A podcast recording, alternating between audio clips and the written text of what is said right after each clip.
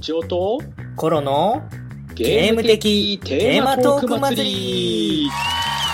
2018年5月から始まったこのコラボ企画。好評につきこの度追加のトークテーマを発表します。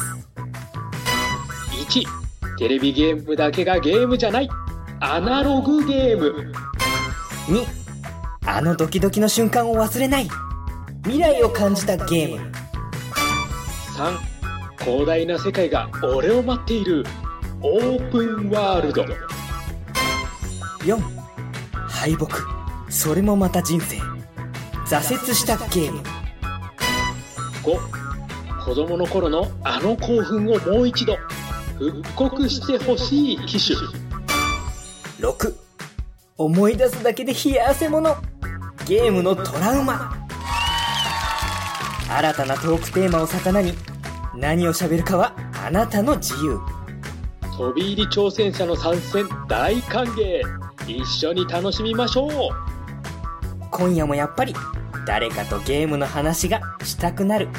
かも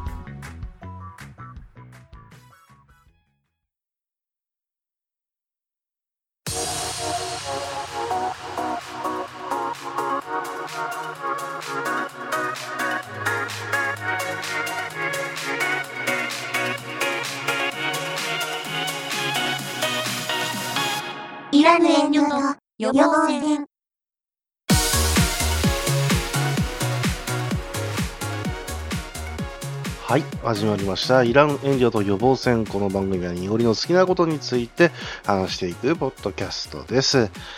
えー内容にな、えー個人の解釈が含まれますのでご注意ください。というわけで、いやー、皆さん、えーお久しぶりでございます。濁りでございます。え1ヶ月ぶりの、え1ヶ月もう超えましたか？えー登場でございますけれども、えー皆さん、本当に、えー申し訳ございませんでした。しかし、本当なんですかね、この1ヶ月、いろんなことがありすぎまして、えーね、もういろんなイベント、いろんな話題、えー全部、ね、こうひっくるめて、一体何だったんだ今年の夏は、という感じではありますけれど、えーまあ何にせよ忙しかったですね。えーまあ、体調の面もありましたし、えー、なんと言ってもですね、もう、仕事の方、えーなかなか折り合いつかずのものでございまして、うん、ね、歯切れ悪くね、言っちゃいますけど、ぶっちゃけね、何にも覚えてないんですよね。いや、びっくりするほど、あのね、忙しくてね、生叩き一つで過ぎてしまって、あれあれ1ヶ月、ポッドキャストやってないぞ、みたいな、そんな感じになっちゃってたっていうのは、まあ実際、あのところなんですけども、えーまあ何にせよね、あの台風であるとか地震であるとか、ああいったね、えー災害っていうものもあった、この時期にですね、まあ自分でも何かできることないかなと、え思ったら、まあやっぱ募金するぐらいしかね、えー今回はなかったですね。うん。ただ、まあ、えー一応ね、10月の方には、あの、北海道、えーまあね、あのボランティアっていう形ではないんですけれども、まあ遊びに行って、えーまあ、えーどんなところがね、どういうふうになってるのかなっていうのを、まあ、自分の目で見て、えー人のね、話聞いて、えーまあね、そういうことをこう聞いた上でまた、えーこういうポッドキャストで話していけたらなっていうふうに思うんですけれども、まあ、何せよね、あの被害に遭われた方は本当にお見舞い申し上げます。えーまだね、まだまだ大変なところとかっていうのは、ね、多くはあるんでしょうけれども、えーね、あの、まあ、諦めずにというふうに言ったら、だいぶ、えーまあ、無責任な形になってしまいますけれどもね、えーそれでも、えーね、自分の生活を取り戻すということは、えーどれだけね、希望があるんだろうというところもありますのでね、ぜひ頑張っていただきたいと思いますし、えーなんか困ったことあったら、えー言ってください。ね。えーそんなわけで、えー何の話を、えーするにもですね、まあ、まあ、とりあえず、この話しましょうか。えー、親バカゲームミュージアムのコロさんと、もちおのゲーム大好き DX のもちおさんの、えーコラボ企画の方で、えーね、ゲーム的テーマトーク祭り、甘噛みしましたか、えーゲーム的テーマトーク祭り。こちらの方をね、えーまあ今年の4月ぐらいにやったと思うんですけれども、えーこれが、えーなんかこう、後々ね、あの、僕みたく、い他の人たち、このラインナップにない人たちでも全然いいよと、えーゲリラ参戦してきていいよという、そういうことがあって、じゃあじゃあじゃあ私も私もと。続々とこう入ってきた人たちがいて、で、その人たちもまあ、えー時間は違えど、あの、参加者としては変わりないとふうに言っていただいて、ああ、じゃあ、えーなんかテーマありますかということで、えーなんと、こちらからもですね、テーマをこう、募集してくださったんですよね。いや、これはなんかありがたかったかというか、本当に嬉しかったんですけれど、もう自分としてはね、まあ、いろんなテーマを考えたんですけれども、やっぱり、今自分がね、興味あることを、えー他の人にも話してほしいというのもあるんですが、まあ、ポッドキャストやるにあたってね、まあ、もうちょっとこう、話を広げられる、えーものが何かあるかなというふうに考えたときに、今自分がやっぱりこう、夢中になってるっていうのは VR の方で、で、その VR っていうものは、まあ、僕自身が今を感じているだけではなくて、えー未来を感じているんだと、ふうにか思いましてですね。うん、だったら VR を限定しなくても、未来を感じるゲーム、あの時感じたゲームとかね、ああいったものを他の人に話してもらえればいいんじゃないかなと思うんですよね。うん。なので、まあ、本当にね、赤外線センサーだったりとか、あとは何ですか、えー、グローブ的なものとかね。えー、あとは、まあ、あの CD だってそうですし、えー今では何ですか、カードみたいなね、いったものもあったりしますので、えー他にも映像美だったりいろいろね、うん、未来を感じる要素っていうのは多分にあるとは思うんですけれども、うん、それで自分の感性がこうビビッと感じた未来っていうものが、一体、あの、こういうね、えー センシティブな、センセーショナルな、えーこのポッドキャスターたちがですね、えーどういうものを感じて、えーゲームをし、そして、ポッドキャストで話すのかと。これがね、え自分としてはすごく気になるので、えーぜひね、このは、え未来を感じたゲームというこのテーマで、えーこうね、なんか話してもらえると、えーとても私、喜びますということで。あの、久々の収録なんでね、あの、非常にたどたどしくなっておりますが、まあ、えこんなもんじゃないですかね。前からね。うん。あとは何ですか？えー、自分もですね、この回っていうのは、実はちょっと前に撮ろうとしたんですね。いや、もう撮ってたんですけれども、あまりにもですね、音がガビガビになって、あれあれ、ちょっと待ってくださいって。じゃあこれをああしてこうしましょうかって言って、あの編集しているうちに間違った方を保存してたっていう、えことで、えもうちょっとね、元に戻らないと。えーさらにこうね、加工すれば加工するほど、えー大変なことになっていくという。やり直そっかっていうね、えーそういうふうに思ったところを、えーどんどんどんどんまた忙しくなり、えーどんどんどんどんこう、時間が過ぎていき、ああ、ということでね。本当にすいませんでした。これね、オープニング戻っちゃいますけどね。うん。まあまあ、えーそのね、取り直した回っていうのが、えー私がですね、8月のね、あの、初め頃に投稿して、えー夏休みの宿題として、えー私がですね、自分に宿題を課せたものがあったんですけれども、えーね、夏休みの宿題って皆さんどうでしたか？えーパパッと最初にやっちゃうタイプですか？えーそれとも、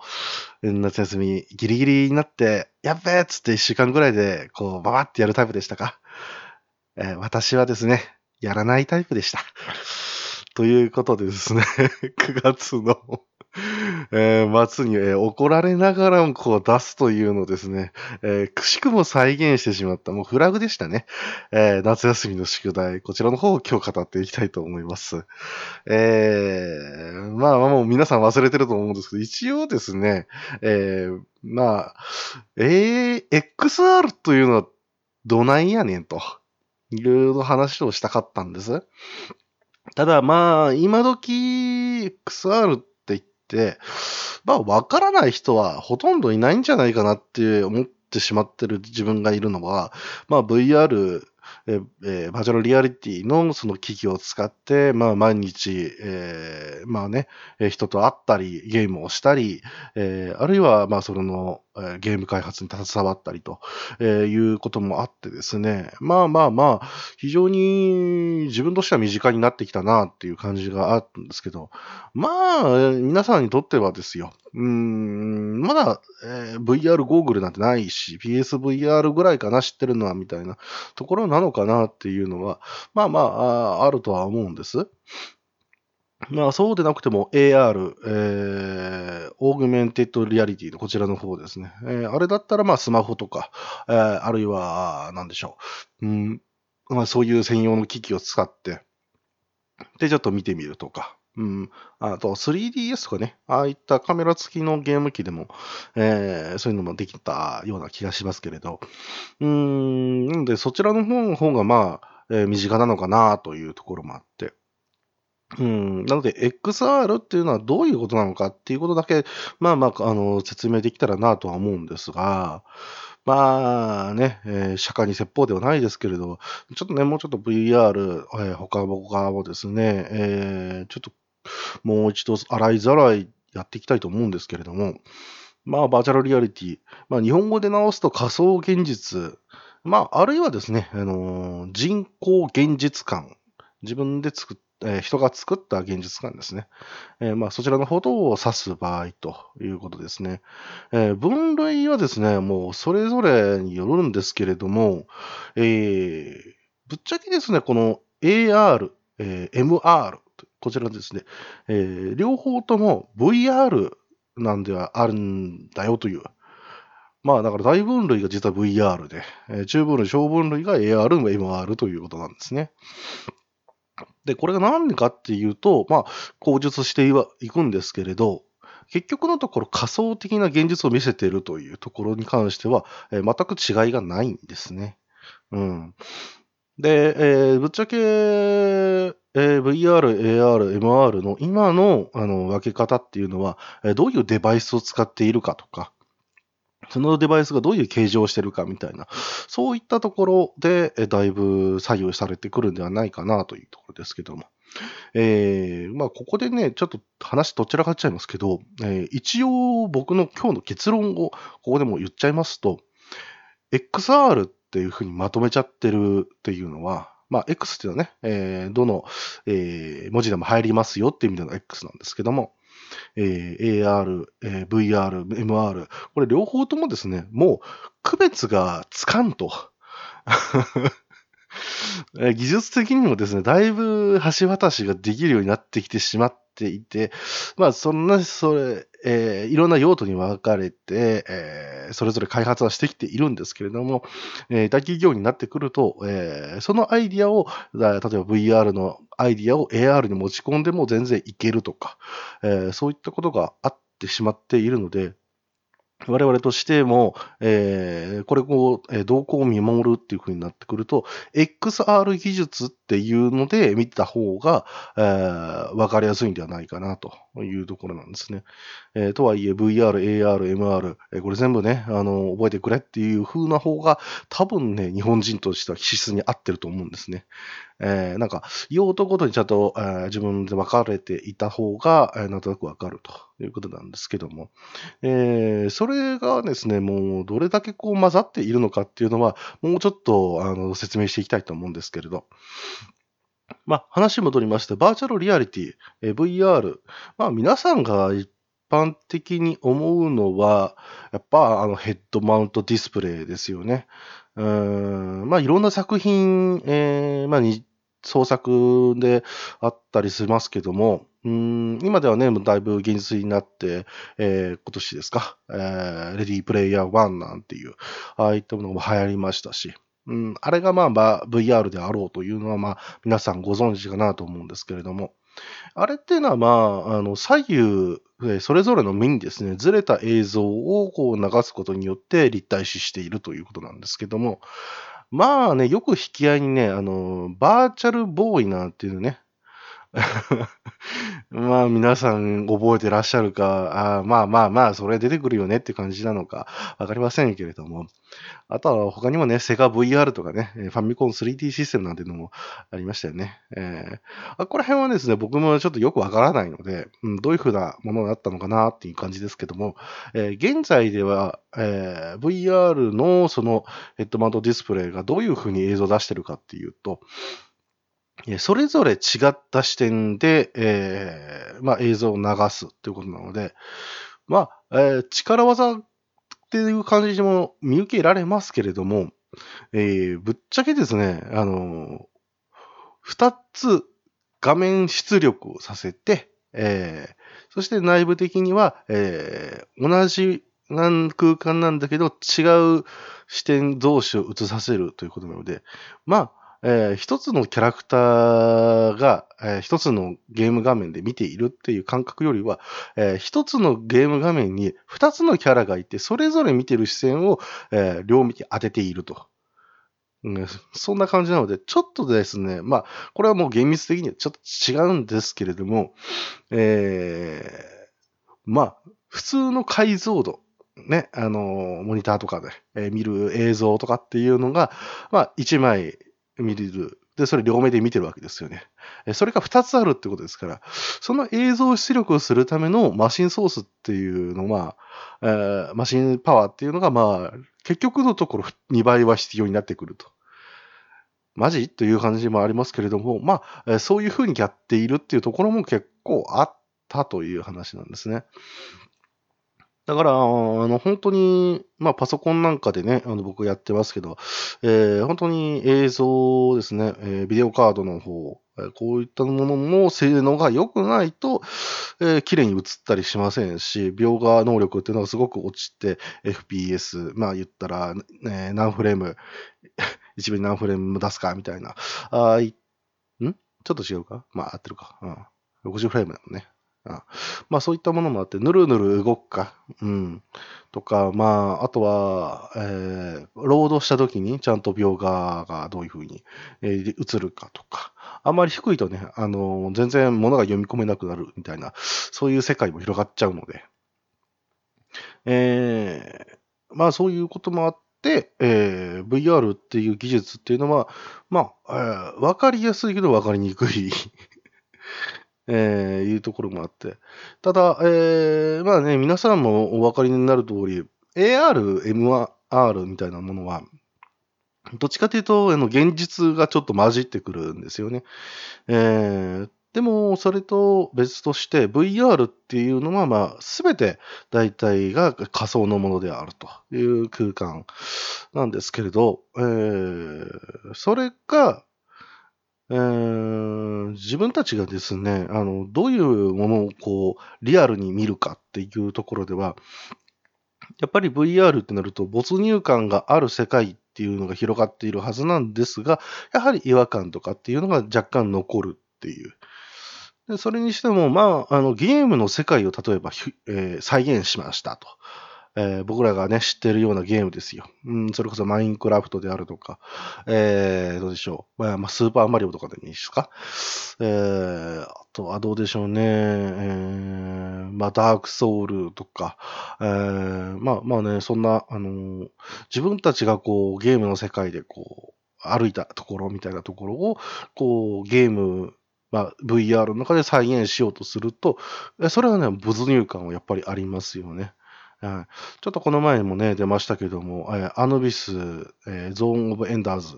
えーあれの VR が出ましたけれども、まあ、あの映像を見る限りでも、わあ、すごいなというふうになってましたけど、VR での映像をまた見ると、はあ、こうなりますか、みたいなため息がすごい出ますね。うん。ですので、まあ、そういっったものとの相性がすごくいいということと、あとは既存のですね、技術としても、まあ、えー、非常に有名ですけども、Google Earth とか、ああいったものを、えー、まあ言ったら、写真を貼り付けてるわけですから、えー、それを VR として見ていくっていう方が、まだわかりやすいというか、えー、見分けやすいんですね。はい。まあまあ、えー、そんな話もしたわけですけども、VR に関しては一旦このぐらいにして、えー、次に AR ですね。えー、これはまあ拡張現実ということで、えー、また拡張現実感、あるいは強化現実ですね、えー、強くする現実という、えー、そういう言い方をするらしいんですが、えー、まあ VR の一種とも編集とも言えるということでございまして、今の AR っていうのはもうデバイスを通じて、現実にさも 3D, 3D モデルや、えー、他のね、えー、ウィンドウ、えー、ユーザーインターフェースなんていうものが、えー、あるかのように見せるなんていう、えー、先日もね、デレステ、えー、でね、えー、AR 機能が、えー、追加されまして、皆さん、なんか、面白おかしく作っ使ってらっしゃって、ああ、面白いなぁなんて思ったんですけども、えー、まあね、地面を検知して、で、それの平面を、えー、ここにあるから、で、この角度だから、じゃあそこに 3D モデルをこう立たせて、えー、じゃあ、えー、この 3D モデルが動くようにしよう。で、それ録画します。みたいな、そういう流れとかね、えー、いうわけですけれども。まあ、現実の空間を読み取ったりして、え、座標を合わせて配置するため、まあ、す、え、べ、て仮想の VR っていうよりも、どちらかというと低スペックでできるという。えー、まあ、あとはですね、えー、カメラとかジャイロセンサーとか、様々な機能を兼ね備えたデバイスだからこそ、えー、やれるっていうところもあって、スマートフォンとか、ああいったものの方が相性がいいっていうのはありますが、えー、まあね、ヘッドマウントディスプレイでもやれないことはないんですが、えー、それだとね、逆にあんだけ分厚い感じじゃなくても全然いいということで、えー、AR グラスなんていうものももうだいぶ出てきましたね。えー、なんか、えー、まあ、一回ですだけですけども、あの、つけさせてもらったことがあるんですが、まあ、すごいですね。まあ、すごいです。はい。ただまあ、あの、これがね、どういうふうにやっていくのかっていうのは、まあ、今の技術的にはですね、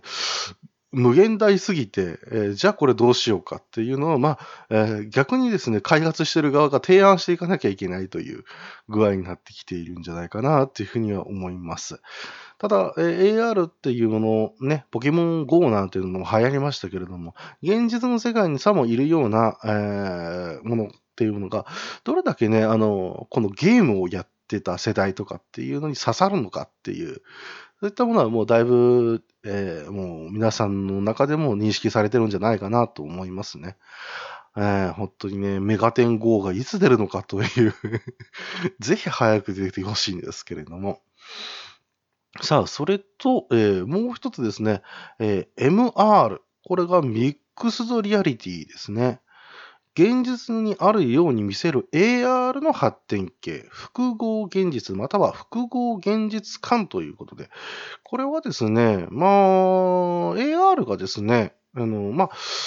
言ったら、スマートフォン越し、あるいはグラス越し、えー、AR ね、えー、グラス越し、えー、で、こう、現実と、えー、3D モデルを重ね合わせて、あ、なるほど、こういうことか、というふうに見て、えー、まあ、分析したり、えー、あるいはスマートフォンであればそこから操作して、で、その 3D モデルとかまあそのゲームっていうかっていうのをこう楽しんでいくっていうのが、えー、よくあるパターンでございますけれども、MR の場合は、えー、まああくまでですね、えー、コントローラーとか、ああいった操作パネルみたいなものをこう駆使して、えー、何個とかするっていう。それとまたちょっと違ってですね、例えば MR でえー、映し出された、ここに箱がありますと。では、この箱を開けてくださいってなったら、AR だと、えー、スマホ越しに開ける操作をしなきゃいけないわけですが、MR だと、さも箱をパカッと開けた時のようにすると、本当にそれがパカッと開くと。そういったアニメーションになると。いうことですね。まあ最近の映画でもないんですけれども、まあアイアンマンの社長ことトニー・スタークみたいなね、ああいった人たちがこう映画の中ではだいぶ使ってましたけどね。えー、ホログラムがね、こうボワーっとこう浮かび上がって、で、それがこう、えー 自分の手でこう回転させて、で、えー、本当にこう、ここにあるかのようなミニチュアがね、あるかのようなこうやって、あ、これはいらないなって言って、ゴミ箱みたいなところにポーって捨てたら削除されるみたいな。ああいったものがどっちかというと MR っていうことになりますね。ただ、ああいったものはもう、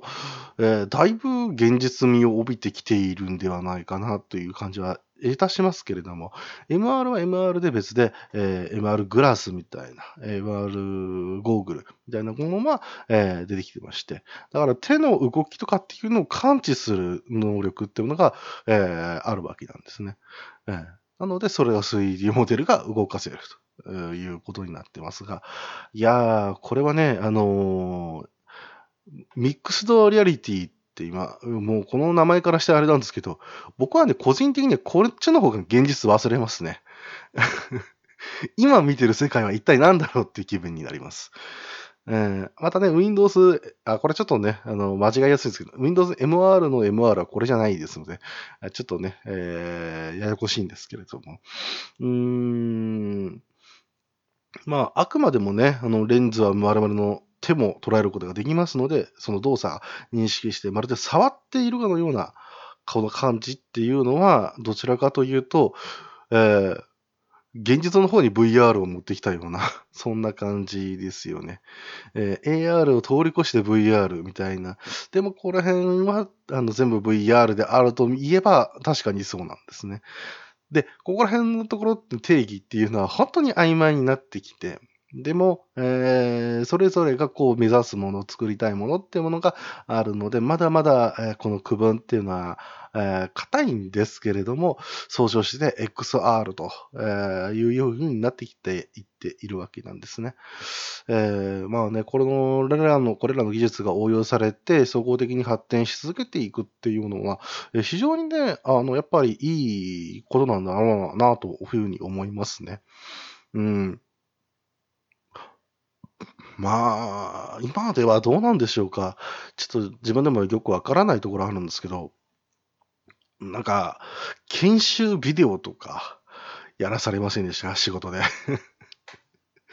や、やらないところはやらないかもしれないけど、なんか研修とか行くと、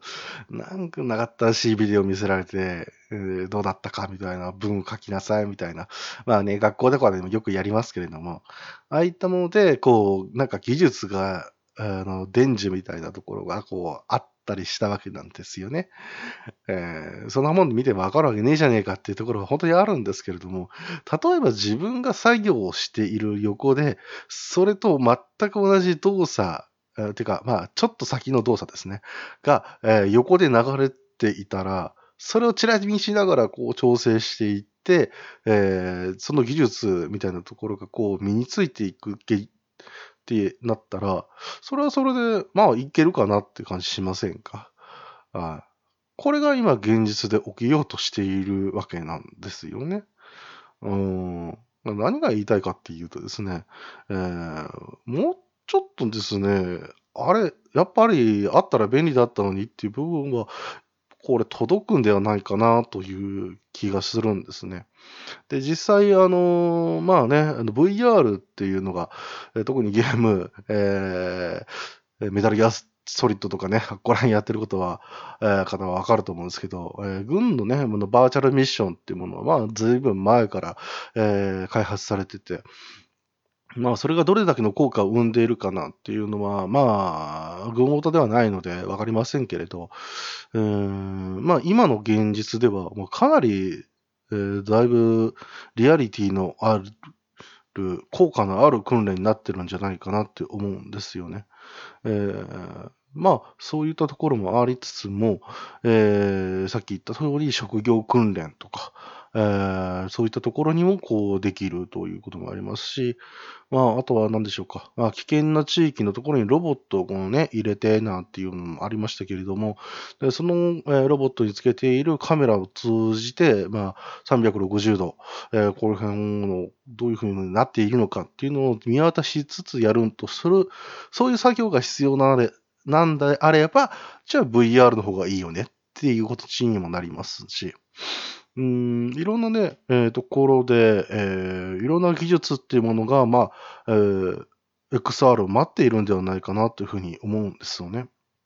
そして、えー今回ですね、いろいろ調べてみて感じたことっていうのは、これは本当にね、自分のエゴな部分だと思うんですが、あえてちょっと言わせていただきたいと思います。我々ですね、既存のゲーマー、いわゆるゲーム大好きで、えーね、ゲーム、どういう発展をするんだろうっていうところが、えーワクワクしながら、あ、次は VR かなんて思ってるんですけれども、うん、本当にね、面白そうなゲームがまだまだいっぱい出てくるんじゃないかなと思うんですけども、ただ、XR は、すべからくすゲーム、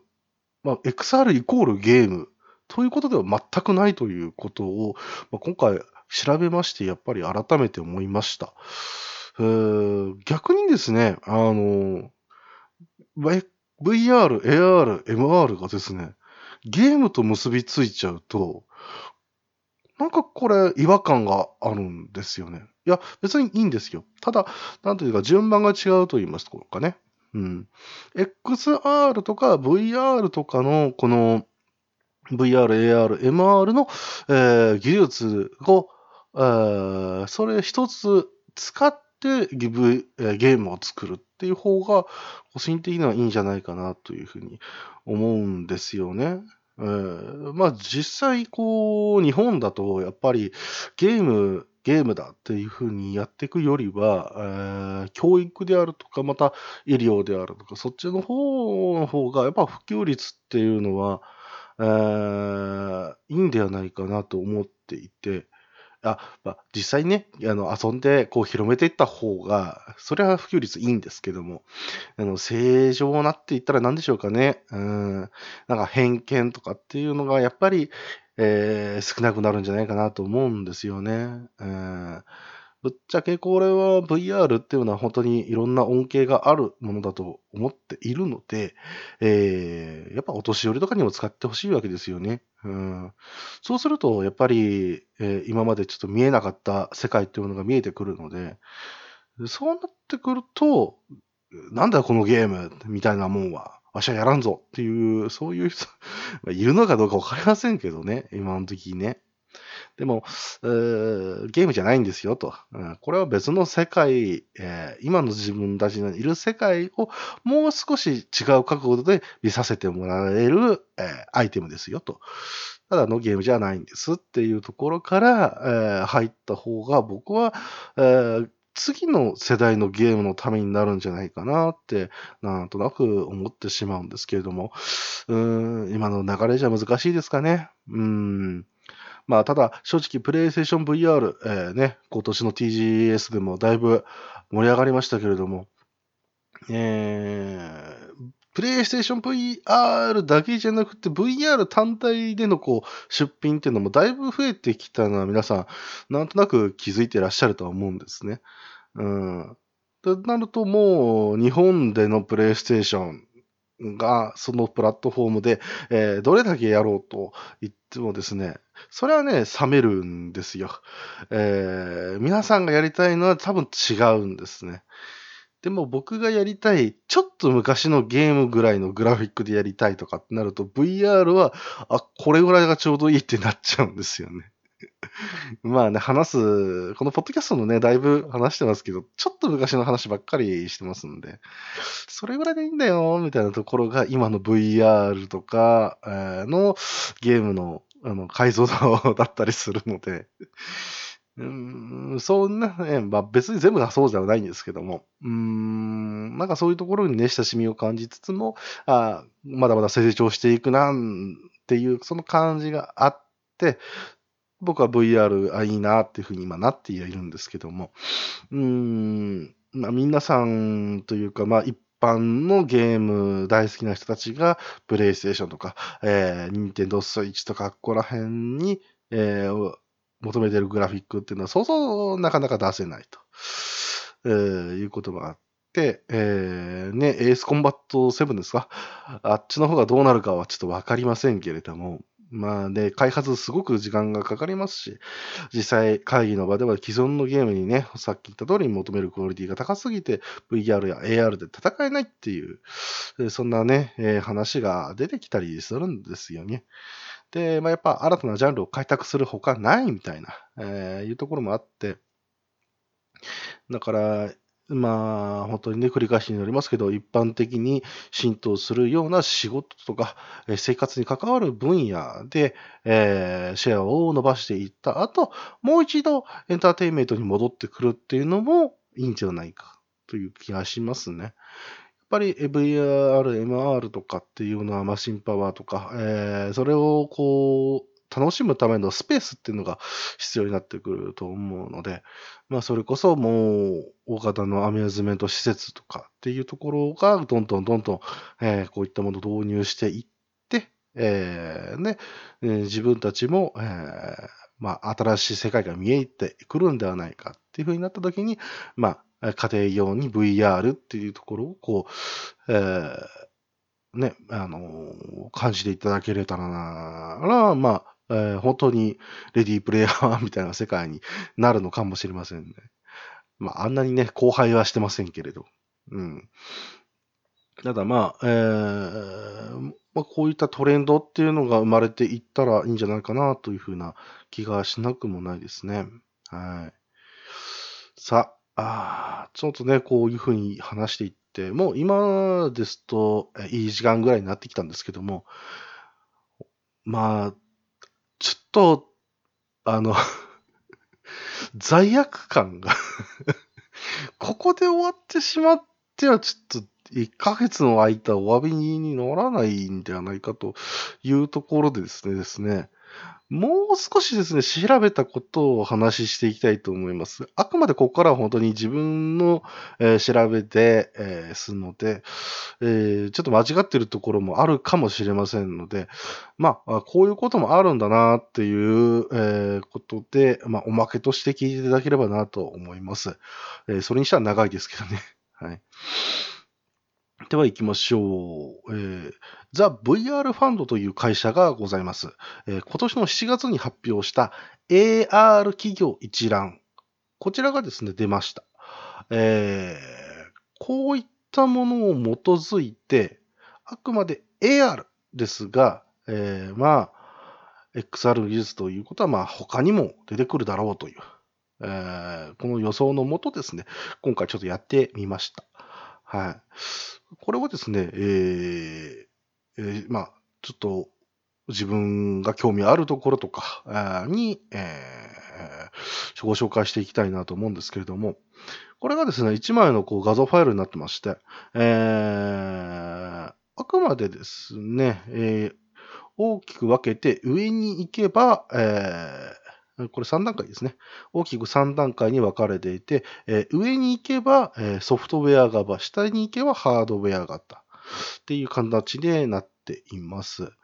で、え、では上の段からソフト、ここら辺をやっている企業、アプリケーションでの参入企業についてなんですけども、ゲームエンターテインメントの分野、まあ、こういったもののところは、まあ、マイクロソフトだとか、ディズニーとか、レゴとか、そして出ましたナイアテック、えー、ニャンテックでいいのかな？どっちかはわかりませんけど。いいことですけれども。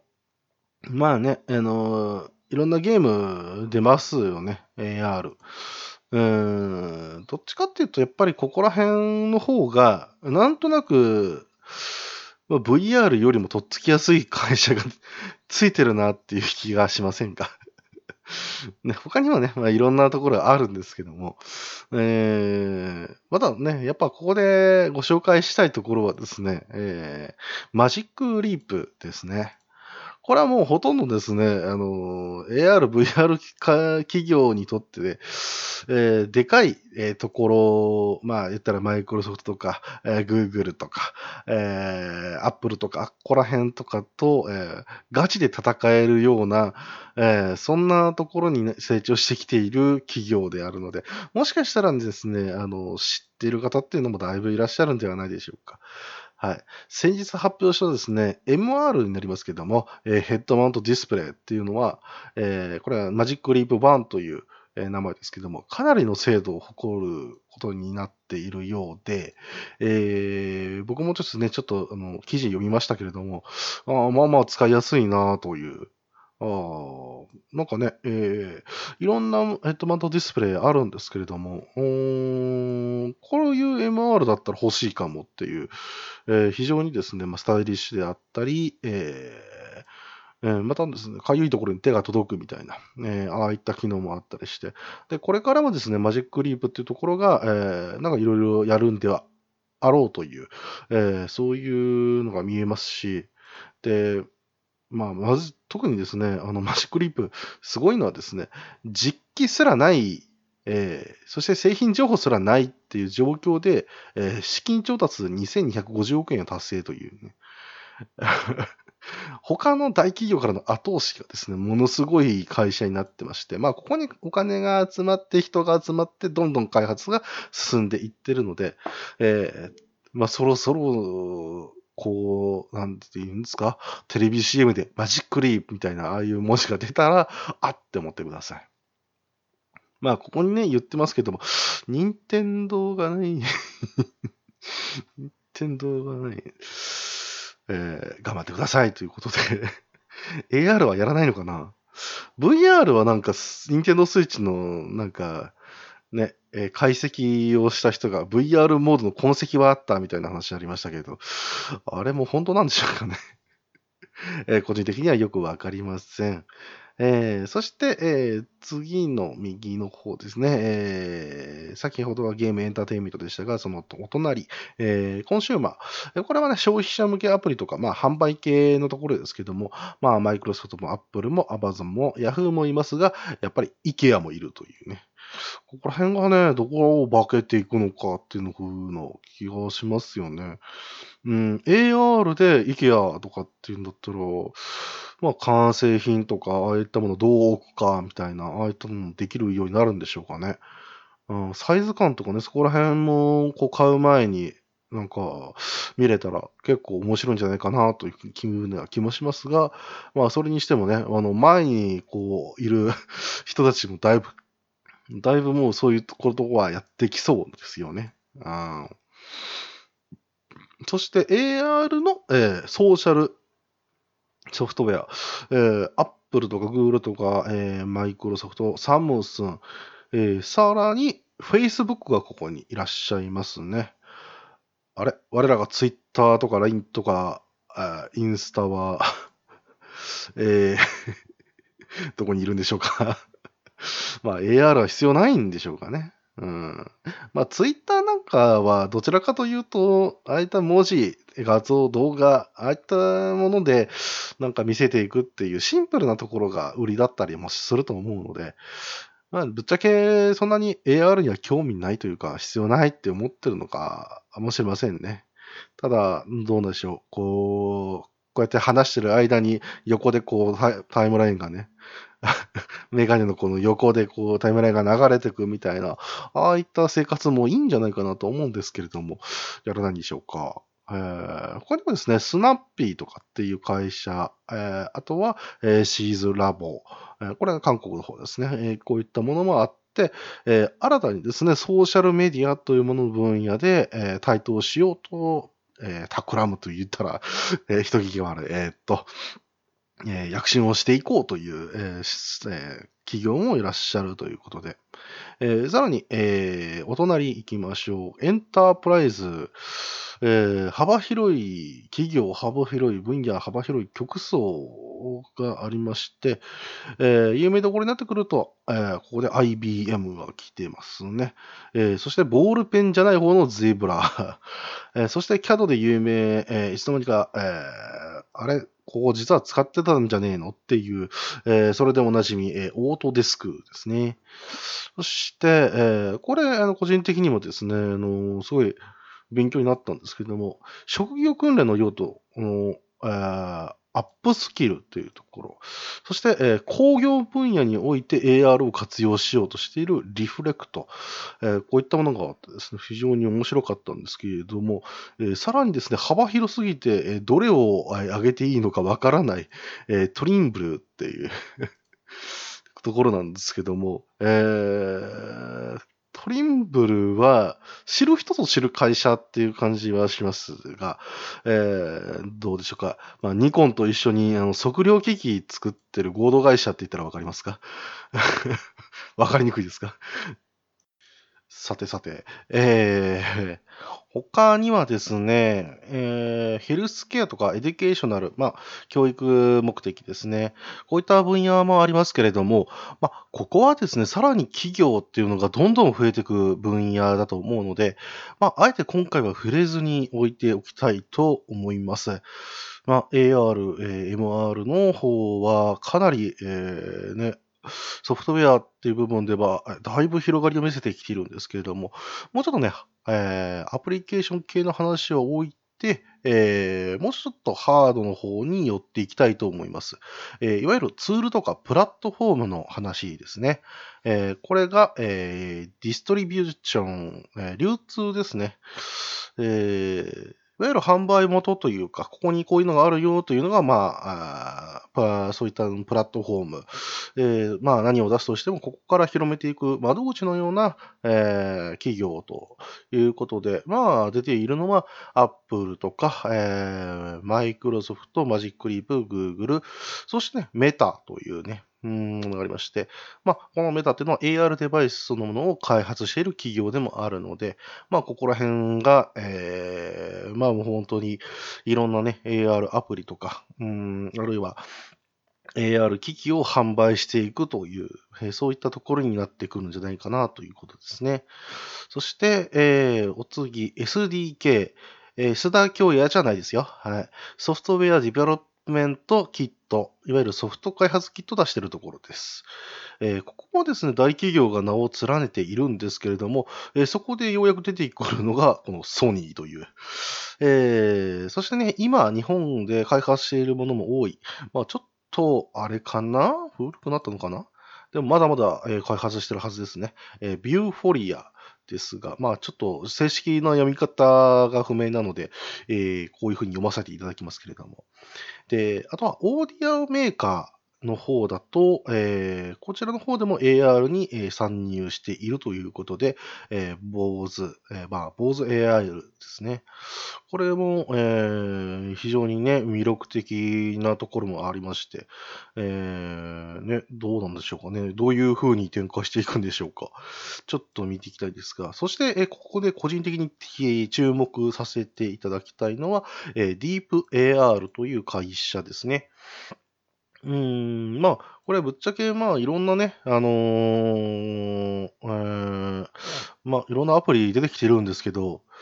ここら辺がですね、あの、スマホでリアルタイムに連動するフェイスリーグみたいなものが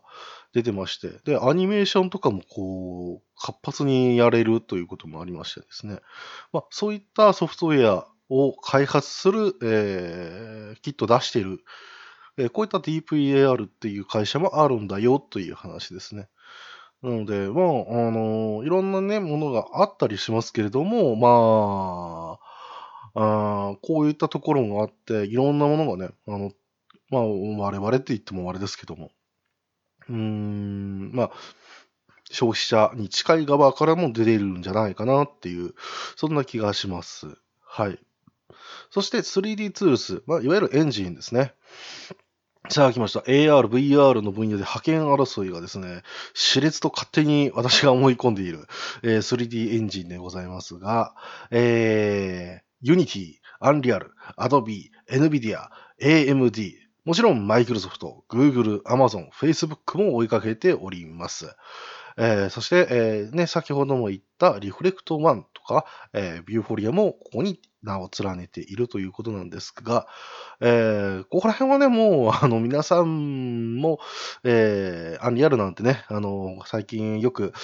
えー映画のクレジットなんかにね、ちゃんと見ているとアンリアルなんて書いてあるのが、えー見ていきますし、あとは皆さんもどこぞで知っているというところですね。Unity は、えー私は VR チャットでお世話になっていますが、Unity わからん。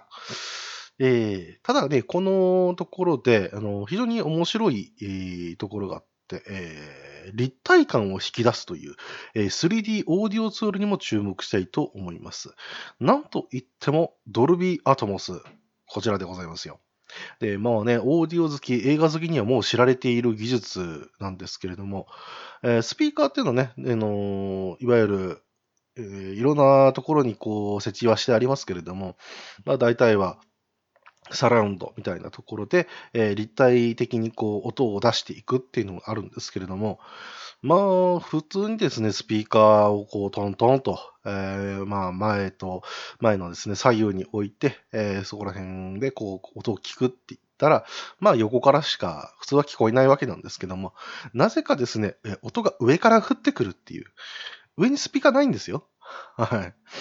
設置場所はですね、多少選ぶんですけども、3D 空間をこれで演出できるということで、えーこれが AR の技術とこう、マッチングしているということはどうなるかっていうことは、皆さんもうお分かりだと思います。えーね、これが、えさらに没入感というのを増していくのは、まあまあ、あるわけですから。で、今だとね、えーえーアトモスが、えーこう、入っている劇場なんてものも結構あったりしますし、まあ映画館もね、えーよくありますが、えーこれがどんどんね、主流になっていくんじゃないかなっていうふうな気がしますので、そのところで AR、えーまあ、いわゆる XR が、えーどういうふうに関わっていくのか、これも注目なわけですね。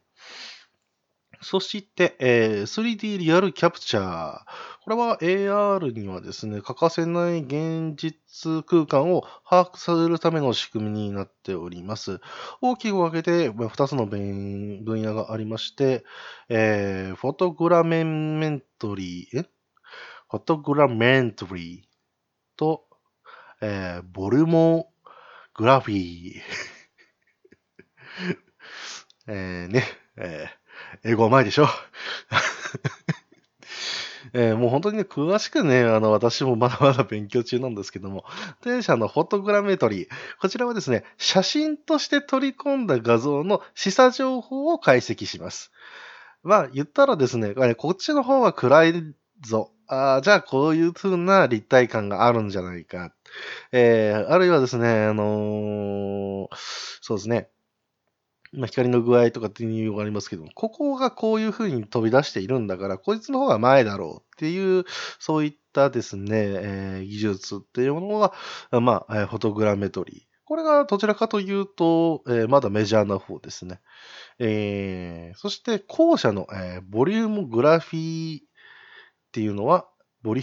ボリュームグラフィーっていうのは、リアルタイムで光あるいは他の電磁波を捉えてですね、3D 空間を作り出す技術です。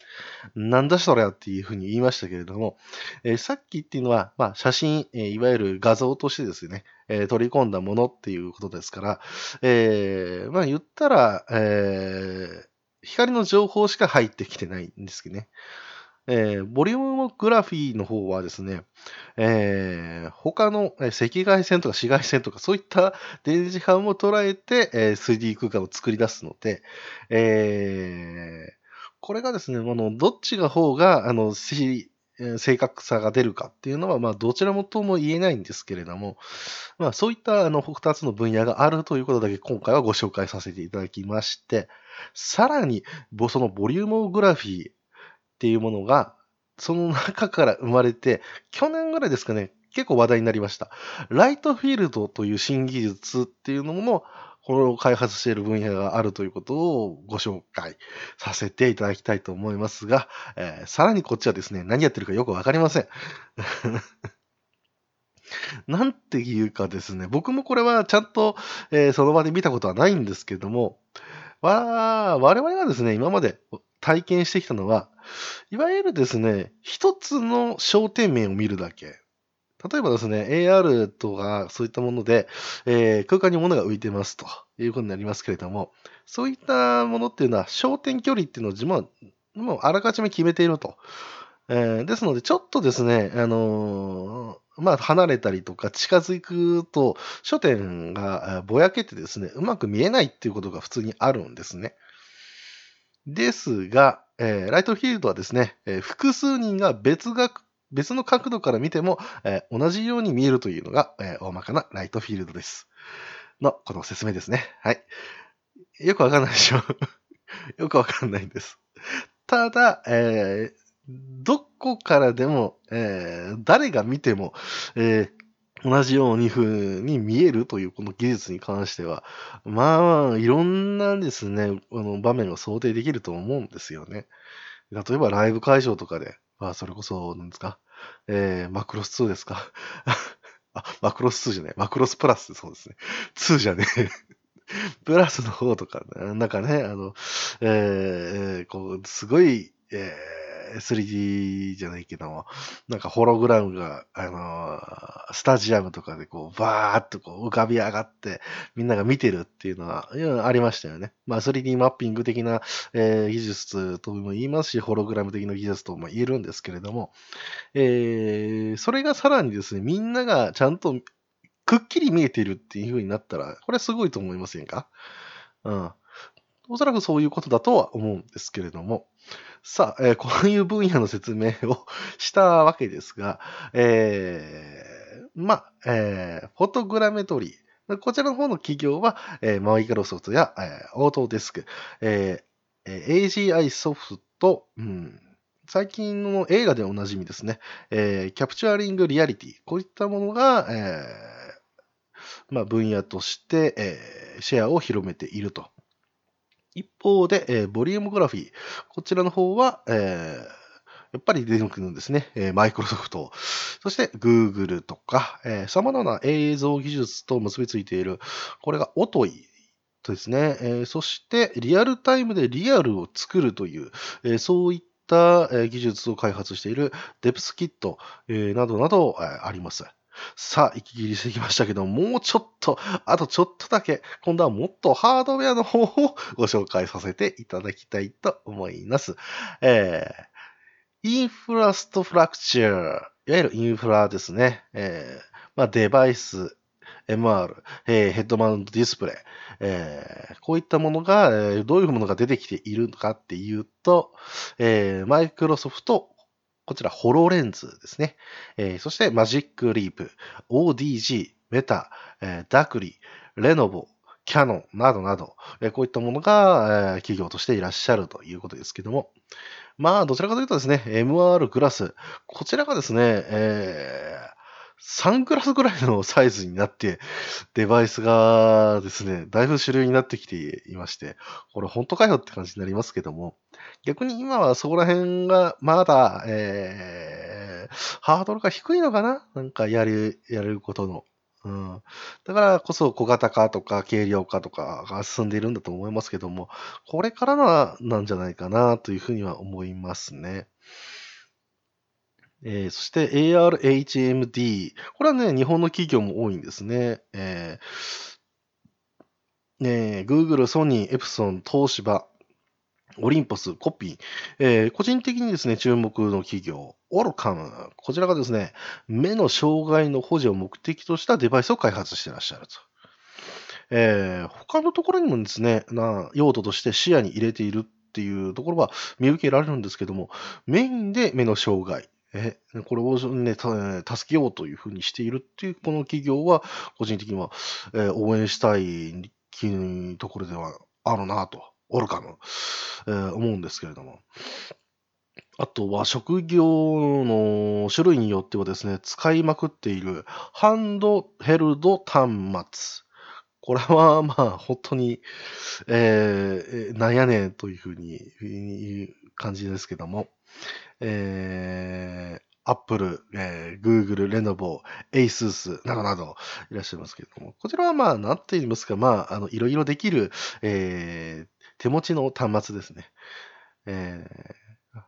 まあ、あのー、スマホとかっていうよりもだいぶこう分厚い感じになってますけども、これがさらに、えー、AR で、えー、使えるようになっていくということなんですね。さあさあさあ、いろいろ 話してきましたけれども、えー、あとはね、あのー、ポンポーネンツということで、ね、いろいろ話してきたんですけれども、こちら、えー、コンポーネンツに関しましては、えー、今まではヘッドマウントディスプレイとか、えー、グラス細部に渡るまで開発しているところですけども、ここからは、えー、それらを構成するいくつかの部品、えー、こちらを専門的に行っている会社ですね。主にディスプレイ、3D カメラ、入力部、え、コンピュータービジョン、え、そういった風にありますけれども、まあ、ここら辺に関しましてはですね、まあ、あの、各会社いらっしゃるんですけども、まあ、えー、ディスプレイなんか行ったらね、あの、本当にいろんな企業、えー、出てまして、これはね、あの、個人的にはもっともっと出てくるんじゃないかなというふうに思います。えー、ね、あの、名も連ねてますけども。えー、ここで、えー、3D カメラの方に行って目を移すと、あここでインテルが入るんですね、みたいなね。えー、リアルセンスなんていうものが、えー、来てますし、えー、PMD、こういったものもありますね。で、ソニーも入ってます。そうして、えー、インプット入力の方では、まあ、ここら辺は、えー、各会社っていうところが、まあ、独自の方の企画を開発していったりとか、えー、ちょっと前はですね、ここら辺の部分に関しても、えー、ちょっと企画統一しようじゃねえかっていう、そういうニュースがありました。マイクロソフトとかグーグルとか、えー、ソニーとか、ここら辺だったかな。はい。でそこら辺がね、あのー、合体、合致してやっているということもありますし、そして、えー、この前のね、えー、ニュースでもだいぶ話題になりましたけど、オキュラス。えーね、VR での方ではもうゴーグルがすごく有名になりまして、オキュラス GO なんていうね、あの、パソコン不要でどこでもこう、ね、家の中で使えるみたいな、ああいったデバイスっていうのが、こう、出たと思いきや、えー、オキュラスクエストっていうね、ちょっと よくわからないんだけれど、なんでクエストっていうふうに名前つけたのっていうぐらい、えーちょっとね、独自の感性を持ってらっしゃる会社ではあるんですが、ただ、えー、俺たちの VR を見せるんだみたいなところがすごく強くてですね、えー、ここが、えー、また、ちょっと違った VR を見せてくれてるんですけど、ああ、違う違う。今、今日は AR の話。まあ、AR の分野でもオキュラスは来ているよということですね。うん、そしてコンピュータービジョンに関しましては、まあ、名を連ねますが、えー、僕らのですね、ツイッターがここに入ってきていると。だからまあ、あのー、決して AR っていうところにえー、あんまりね、こう関わらないようにしてるんではなくって、え、こっちの方でこうちょこちょこっと、えー、ですね、自分でもこう見せていこうとしているという、えー、まあね、えー、AR のこうグラスをつけて、えー、ツイッターが眺められるっていうのは、まあ、さっき言ったのは、現実になるんじゃないかなというところがありますけれども、えー、一体どういうふうになるんでしょうか。えー、そしてツイッターはこういった企業に勝てるんでしょうか。この先生き残れるかということで、えー、ね、ちょっと駆け足で、えー、ご紹介をさせていただきましたけれども、まあ、えー、ニゴリの、えー、夏休みの宿題、XR、えー、そして、えー、AR、え、関連の企業についてちょっと、えー、調べてみました。はい。えー、まあね、本当に久々にこうやって収録しているので、自分もだいぶ舞い上がっていますし、まあ、あ無理やりこう、ちょっとまた取り始めているので、えー、ね、体調とか 声とか、えー、そこら辺がだいぶ、あれな感じになってますけども、うーん、でもね、えー、またまあ、ちょっとね、ようやく仕事も落ち着きそうになりますので、ていうか無職になりますので ちょっとぐらいは、えー、安定した、えー、収録というのができるんじゃないかなというふうに思っています。それでもまあ週1ぐらいのペースは変わらないかな。うんえーどちらかといえば、えーもうちょっとね、えー自分の好きなことについてどんどんどんどん、えお話ができたらなと思いますし、また、えこうやって聞いてくださってる方とか、えあとは他のポッドキャスターさんとかね、えそこら辺の人たちともどんどん絡んでいきたいなという、今まで全然絡めてなかったので、えーどんどん絡んでいきたいなというふうに思います。はい。さて、えーここからはですね、えー前回にいただきました、えーハッシュタグでいただきました、えー感想について、えーご紹介をさせていただきたいと思います。たどたどしいな いや、でももう取り直しはしない。はい、そんなわけで、えーアスラーダさんからいただきました。ありがとうございます。えー前回はですね、ハニワさんと一緒に 3D 美少女とは何ぞやと、えーいうことでいろいろ語ってきたんですけども、それの関連のツイートでございます。えー 3D 美少女で思いつくタイトルは FF8 です。で、当時の衝撃たるやストーリーが記憶から消え去るほど、覚えてないんですね。映像にとてつもなく感動した記憶だけが鮮明に残り、目が超えた2010年代に入ってから再度プレイした時の、え、あれ？感はさらなる衝撃でした。ああ、セルフィーは可愛いなといただきました。ありがとうございます。で、FF8 やっぱり綺麗でしたよね。うん。だし、まあ、あの、僕のね、大好きなゲームの一つで、聖剣伝説レジェンド・オブ・マナーってのがあるんですけども、えーそれのね、コミカライズっていうのが天野史郎先生がやってたんですけども、その主人公がですね、なぜか知らないですけど、FF8 の、えーあの先生、キスティスの、あの、フィギュアをずっとこう大事にしてたなぁなんていうのを、なぜかそこで思い出したんですけども。まあ、エロかったですし、可愛かったですし、ね。えーまあ、特にセブンからのグラフィックの進化っていうのは目を見張るものがありましたし、えーね、やっぱすごいなと思うんですけど、ただね、僕もアストラダさん、今ね、ストーリー消えちゃったなんてことでちょっと一瞬笑いましたけども、僕も覚えてないですね。全く覚えてカードやってたなぐらいとか、あとひたすらドローしてたなぐらいしか覚えてないですね。はい。ね、セルフィーは可愛いなということで。えー、可愛いいね。でも、キングダムハーツはこれからは、えーまたやろうっていう気にはならないな。何の話ですか？まあでもね、えー本当に、えー8月11日にいただいた お手あり、お便りを、え1ヶ月でね、えーこう、くれまして、本当に申し訳ございませんでした。えーこれからも、これからもお手紙ください。よろしくお願いします。あ、サラダさんありがとうございました。えー続きまして、次の食材、あ、違うや。えー次行きたいと思います。えー月島さんからいただき、あれ、毒電波なくなってるな。あ、あれか。あの、ツイッターでこう、えー、なんか、人間を人間として認めないみたいなところがあると、えー締結、えー凍結される危険性があるみたいなところがあってから変わったんだっけな。えー別に大丈夫だと思うんですけどね。えーありがとうございます。いただきました。えーギメリア懐かしい。アニメのようなキャラでも 3D にできるんだと感動したのを覚えています。それが今やデレースですから目を見張る進歩ですよね。ところで 3D 美少女といえばナムコのダンシングアイも思い出深いです。結構なローポリですが当時は抜群にエロかったといただきました。ありがとうございます。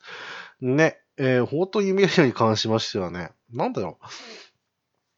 うん、いろんなね、あのー見せ方とかっていうこともしてくれたと思うんですけれど、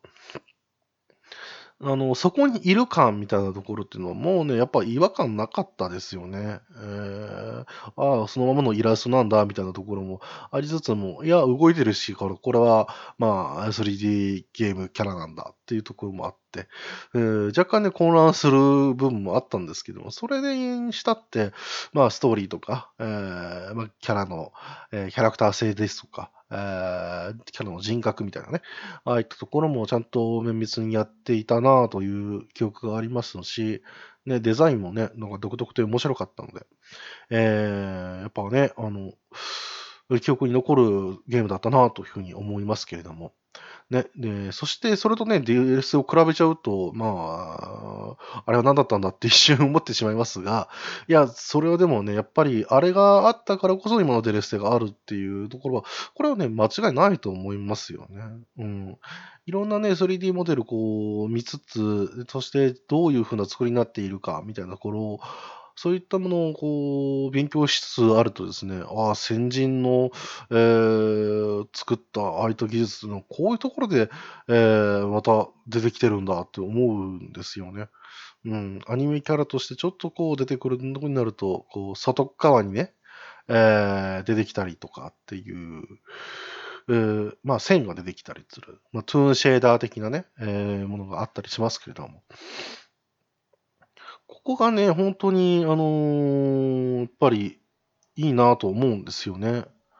うん。これがあるからこそ存在感っていうのもありますし、え僕ら自身がこう楽しむっていうところが、えー、出てきているとかね、ありまして。で、そこら辺のね、あの、調べていくと、ガンダムシードとかのあの、ロボットですね、ああいったものも、ロボットじゃねえ、モビルスーツですね。ロビルスーツとかも、えー、そういった技術使ってあって、ああ、だからあんな風に見えてたんだな、っていうのも、今、どうなってはだいぶ関心しきりなんですけども。えー、だからこそね、面白かったわけですが、そして、えー、ダンシングアイですね。こちらは、あの、武道のおじさんが、えー、大好きな ゲームだったと 記憶してますけれども。いやー、やっぱね、画期的だったと思いますよ。うん。本当にね、PS3 版が出なかったのがですね、あの悔やまれると思うんですけれど。うん。今となっては、えー、ちょっと顔は、えー、見られないなと。いうところが ある、あるにはあるんですけれども、だからこそでしょうかね。あのー、ちょっとこう、下、えと、バストだけをこう 見るみたいなところの、えー、シーンになるとちょっと安心するっていう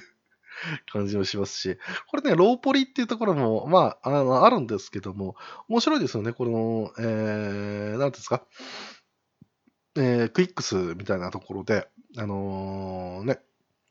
まあ、陣取りしていって、で、だんだん脱がしていくっていうところはあるんでしょうけど、これ多分ですけど、メッシュのそのラインに沿って、こう切り取っているんですよね。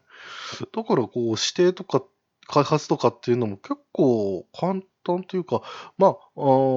やりやすかったんじゃないかなっていう気はしますね。これ発想の勝利だと思います。ただ、使ったところがエロだったっていうところが これがちょっとあれだったのかなって思いますね。うん。でも、脱がすよね。脱がしてかせないとね。はい。そんなわけで、えー、月島さん、ありがとうございました。えー、対戦ホットギミック頑張ってくださいということで。えー、続きまして、黒柳小鉄さんいただきました。ありがとうございます。あ、えー、言い忘れてた。えー、月島さん、えー、1ヶ月、えー、遅れまして申し訳ございませんでした。これからも聞いてください。よろしくお願いします。えー、えー、まあ、黒柳さんに戻ります。えー、ぶどうのお兄さん被害者の会、配置を、被害者の会でしたね。被害者の会と、うん、重なってますけど、えー、3D 美少女の原体験って何だろうと絞り出して、パソコンゲームのエデン3しか出てこなかった。自分の脳みそは腐っています。えー、メーカーは、フォレスターだそうです。これね、URL 貼っていってもらってますけれども、エロさんよりも、えー、職種担当のぶっ壊れ担当ぶっ壊れキャラ、えー、グレンの記憶が強いですといただきました。ありがとうございます。これね、よく知らなかったんですけども、見たらね、なんとなくね、記憶にあるのはなんでしょうか。えー、当時やっぱりこういう系の、あ作りというか、えー、なんですか、ライティングと、えー、テクスチャがあるんだかないんだか いや、これはあるね、あるね。あるけれども、まあ、そんな高解像度でもないっていうところがあって、っての、えー、ちょっとね、のぺっとした感じで、えー、うんえー、こうね、顔の凹凸がだいぶくっきり出ちゃうっていう、まあ、これこれあるんですけどまあ、えー、ね、えー、一応 URL に関しましては、これ貼るか？いや、えー、イラントの、えー、公式アカウントのいいね欄から 探して えー興味のある方は、えーちょっと見てください。えーだいぶね、えエロと言ってもですね、だいぶ、あの、どぎつめの エロなんじゃないかなというふうに思います。ぶっちゃけね、あの、そのエロ CG みたいなところはあんまり載ってないんですけれど、うーん、なんと言いましょうか、時代を感じるホームページ ですし、えー、あ、この子たちがこういう目に遭うんだなっていうのはなんとなく雰囲気で分かってしまうと。えー、面白いですね。はい。面白いですし、なんというか、えーいろんな、この、なんというか、ゲーム性もあってね、なんか、えー、ありがとうございますっていう感じなんですけども、えー一番個人的に面白かったのは、えーこの、あのね、フォレスターさんのホームページの、えー一番左下にあるカウンター故障中というマークですね。そして、エロさより職種担当のぶっ壊れキャラっていう、えー、ほ本当にこ、黒柳さんは、黒柳さんだなぁと思いました。僕にはとてもできないということで。でもなんとなく、こういったこうゲームの壊れキャラがあの好きになるのはなんとなく気持ちわかります。はい。わかるだけです。はい。クレネポテさん、ありがとうございました。えー、今後ともよろしくということで。はい。えー、そんなわけで、えー今日来ている、えーお便りは以上ですかね。はい。えー皆さん本当に、え待たせてすいませんでした。えーこれからはね、あの、定期的にやっていきたいと思いますので。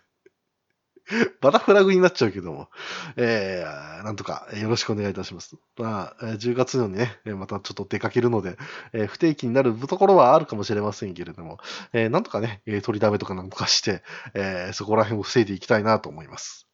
はい。さあさあ、今日も今日とて、えーだいぶ話しましたね。はい。えー食材の回でございましたけれども。いかがだったでしょうか、えー聞きづらいとかって思ったテーマがありましたらね、バンバカ言ってください。えーどんどんね、あの、いいものを作りたいなと思ってます。えーやっぱり趣味の中でもね、えーそういったところにこだわっていかいきたいなと思っておりますので、えーぜひ皆さんからのごしゅ、えーご指摘というのを、えーお待ちしておりますので、えーよろしくお願いいたします。さて、次回はですね、えー今から編集に入るんですけれども、実はある方と、えー僕のハマってるゲーム上で収録をしてみたという、えーそういう回になっております。ですが、えこれから編集するので、えーどういう風になってるのか わかりません。ですので、えー何事もなければ、来週はあの方と一緒にこのイラヌとをお送りできるんではないかなと思ってております。ぜひ、えーお聞きください。それでは皆さん、えーまたお会いしましょう。